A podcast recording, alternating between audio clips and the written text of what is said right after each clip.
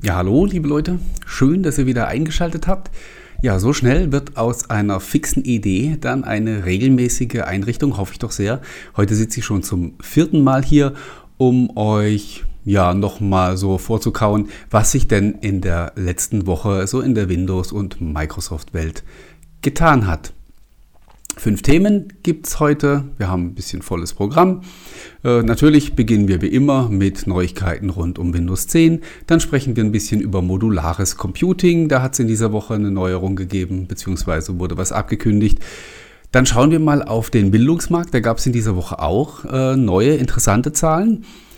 Und ja, zum Schluss haben wir noch so ein paar, so ein bisschen Kleinkram, ähm, ein paar Kurznews von der Woche, die ich einfach hier an der Stelle nochmal wiedergeben möchte. Und last but not least äh, haben wir noch einen kurzen Ausblick auf die kommende Woche, in der auch ein, zwei, drei interessante Dinge dann anstehen. Ja, und dann legen wir los und starten mit Windows 10. Da gibt es zu beiden Updates also zu dem Oktober-Update, das im Moment, im Moment noch das aktuelle ist und auch zu dem Frühlings-Update, das offenbar ganz kurz jetzt vor dem Start steht, interessante Neuerungen. Zum einen hat Microsoft in dieser Woche das Windows 10 Oktober Update in den sogenannten Semi-Annual Channel gekippt und es damit offiziell als tauglich für den Unternehmenseinsatz deklariert. Das ist ein ganz normales Vorgehen. Wirkt natürlich so ein bisschen irritierend, jetzt so, wo man damit rechnet, dass demnächst auch schon das nächste Update an den Start geht. Ist aber letztlich dann doch Business as usual, weil das Oktober-Update im Oktober ja gestartet ist, dann aber äh, zurückgezogen wurde und dann im November wieder an den Start ging. Und somit haben wir im Prinzip die ganz üblichen vier Monate, die es in der Regel dauert, bis ein Update von der Erstveröffentlichung bis in den, in den Semi-Annual Channel wandert. Das ist also die ganz normale Frist und somit läuft hier eigentlich alles nach Plan. Dann kommen wir zu Windows 10 19.03, dem Frühlingsupdate, natürlich momentan das wesentlich interessantere Thema. Gerüchten zufolge könnte es in der nächsten Woche schon losgehen, also in der ersten Aprilwoche könnte das Update für die, für die sogenannten Seeker veröffentlicht werden, also die, die sozusagen nichts ahnend in Windows Update auf den Suchen-Button drücken, würden das Update dann bekommen. Das ist aber wie gesagt, das ist nur ein Gerücht und das ist noch unbestätigt. Interessant in dem Zusammenhang aber ist, dass wenn das denn so kommt, das Update nicht zuerst in den Release Preview Ring wandert. Und dafür hat sich Microsoft ja ziemlich heftige Kritik anhören müssen beim Oktober-Update, weil man da den Release-Preview-Ring übersprungen hat. Und nachdem man es dann zurückziehen musste, haben die Leute natürlich gefragt, hey, wie wäre es, wenn ihr es denn mal mit den Leuten testet, die genau dafür sich bereit erklärt haben? Kann man verstehen, war in dem, in dem Fall auch berechtigt, der Einwand. Wenn man sich die Dokumentation aber mal anschaut vom Release Preview Ring, da haben die in der Zwischenzeit nämlich die Beschreibung geändert und in der Beschreibung steht jetzt explizit, dass man Updates, also Wartungsupdates, Treiber und Hotfixes und neue, neue Apps und so weiter für die produktive Version bekommt. Da steht sogar ausdrücklich, dass man keinen neuen Bild erhält. Also wenn wir uns streng an die Dokumentation halten, dann dürfte das Frühlingsupdate gar nicht in den Release Preview Ring kommen, bevor es für die Allgemeinheit freigegeben wird. Spannend. Ich weiß nicht genau, seit wann diese Änderung da so drin steht. Mir ist sie eben jetzt aufgefallen. Ich habe es dann auch im Blog thematisiert. Äh, es würde natürlich nichts dagegen sprechen, wenn dem tatsächlich so ist, dass man das dann auch ganz offiziell so sagt, damit die Leute auch Bescheid wissen. Gut. Es gab einen Bug, den wir auch in den letzten Wochen hier immer wieder besprochen haben, beziehungsweise der eigentlich gar keiner ist, nämlich es gab ein Systemabsturzproblem bei der Version 19.03 für die Gamer die äh, für, bei Games die Anti-Cheat-Technologie verwenden. Da ist es jetzt wohl offensichtlich so, dass viele Hersteller von solchen Technologien inzwischen Updates veröffentlicht haben für ihre Komponenten, dass aber natürlich die Spielehersteller diese jetzt auch noch alle in ihre Spiele integrieren müssen, in ihre Patches. Microsoft sagt aber, viele hätten das bereits getan und hat genau deswegen diesen Punkt auch von der Liste der bekannten Probleme gestrichen. Wie immer werden wir dann in der Praxis erfahren, ob das berechtigt war oder nicht. Damit kommen wir zum zweiten Punkt. Ein Thema, das mich die letzten Jahre sehr äh, sehr beschäftigt hat, nämlich das Stichwort modulares Computing. Einige von euch werden sich vielleicht erinnern, dass es mal von Intel eine Compute Card gegeben hat, beziehungsweise immer noch gibt. Ein kleines, scheckkartengroßes äh, Gerät, in dem alles drinsteckt, was man für so einen PC braucht, nämlich eine CPU, Festspeicher, Arbeitsspeicher und noch so ein paar andere kleine Dinge, ein Drahtlos-Chip und so weiter. Äh, Idee dahinter war, man steckt einfach diese Compute Card in ein ansonsten dummes Gerät mit einem Display und hat dann einen, ähm, einen Computer. Ob das nur ein vollwertiger PC ist oder nicht, ähm, sei dahingestellt. Für diesen Zweck werden diese Compute Cards äh, auch im Moment nicht verwendet. Auf jeden Fall, der lange Rede, kurzer Sinn, Intel hat sich entschieden, diese Compute Cards in Zukunft nicht mehr zu produzieren, sagt aber auch gleichzeitig, dass sie an der Idee modulares Computing weiter festhalten. Und das ist, glaube ich, ein Thema, das uns die nächsten Jahre auch noch beschäftigen wird. Und äh, ich hatte im November ja die Gelegenheit, mit dem Surface-Chefdesigner Ralf Gröne zu sprechen. Und da habe ich ihn genau auf das Thema angesprochen. Da haben wir über den Surface Hub 2 gesprochen. Werden vielleicht auch einige von euch wissen, da kommt ja jetzt in diesem Jahr äh, eine, eine neue Hardware raus, aber mit dem alten System. Nächstes Jahr kommt dann eben nochmal eine äh, neue Version raus mit einem neuen CPU-Modul und dann auch dem neuen System drauf. Und dieses Modul wird man einfach austauschen können, also auch bei den, bei den Surface Hub 2, die man in diesem Jahr verkauft. Und das war so mein Aufhänger für die Frage, ist denn das für euch generell ein Thema? Sprecht ihr über modulares Computing, zum Beispiel dann auch in einem Surface Studio oder in kleineren Geräten? Und da hat er auch gesagt, ja, absolut ist ein Thema, mit dem wir uns beschäftigen. Und hier erwarte ich in der Zukunft doch durchaus noch spannende Entwicklungen, weil wenn man sich jetzt beispielsweise mal so ein Laptop anschaut, wie das Surface Book, das jetzt gerade hier vor mir steht, dann ist es total hochwertige Hardware, hochwertige Tastatur, hochwertiges Gehäuse, super Display.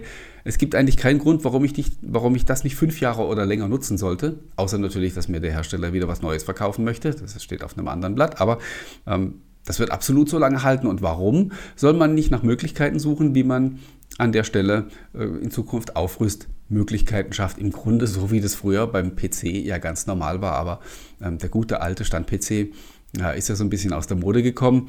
Und mal gucken, wie gesagt, ich, ich halte das für ein sehr spannendes Thema und, und rechne da auch mit spannenden Entwicklungen noch in der Zukunft. Dann kommen wir zum Themenblock Nummer 3. Da geht es um den Bildungsmarkt. Da gab es in dieser Woche neue Statistiken. Die sehen auf den ersten Blick für Windows gar nicht so schlecht aus und für Microsoft mit 40% Marktanteil ist Windows nämlich immer noch das am meisten genutzte Betriebssystem weltweit im Bildungsmarkt. Wenn wir aber auf die USA schauen, also das Heimatland von Microsoft, dann sieht es da überhaupt nicht so rosig aus. Da haben nämlich die Chromebooks mittlerweile einen Marktanteil von ganz erstaunlichen 60 Prozent, also fast zwei Drittel. Äh, Microsoft bzw. Windows kommt noch auf 22 Prozent und Apple die von vor Jahren noch die Nummer 1 waren in diesem Segment, kommen gerade mal noch auf einen Marktanteil von 18 Prozent im Jahr 2018. Die hat es also noch ein bisschen härter getroffen. Und diese Zahlen veranschaulichen uns natürlich, warum Microsoft durchaus Handlungsbedarf hat, warum es solche Geschichten wie dieses Product Lite gibt, mit dem man irgendwie versuchen muss, den Chromebooks Paroli zu bieten. Wobei ich letztlich dann doch auch wieder glaube, dass es Microsoft gar nicht so sehr darauf ankommt, dass die Leute auf ihrer Plattform sind. Die wollen hauptsächlich natürlich Office 365 verkaufen und wenn die Leute Office 365 auf einem Chromebook nutzen oder auf einem iPad, dann ist das Microsoft vermutlich tatsächlich egal. Allerdings tut man sich natürlich sehr viel leichter, die Leute für die eigenen Produkte und Dienste zu begeistern und sie dazu halten, wenn sie auch auf der eigenen Plattform sind. Und deswegen denke ich schon, dass das ein wichtiges Thema ist, weil das ist ja letztlich auch die, die nächste Nutzergeneration, die da heranwächst und die vielleicht dann auch später mal am Arbeitsplatz nach den Geräten fragen, die sie ja, vorher in der Schule und im Studium kennengelernt haben.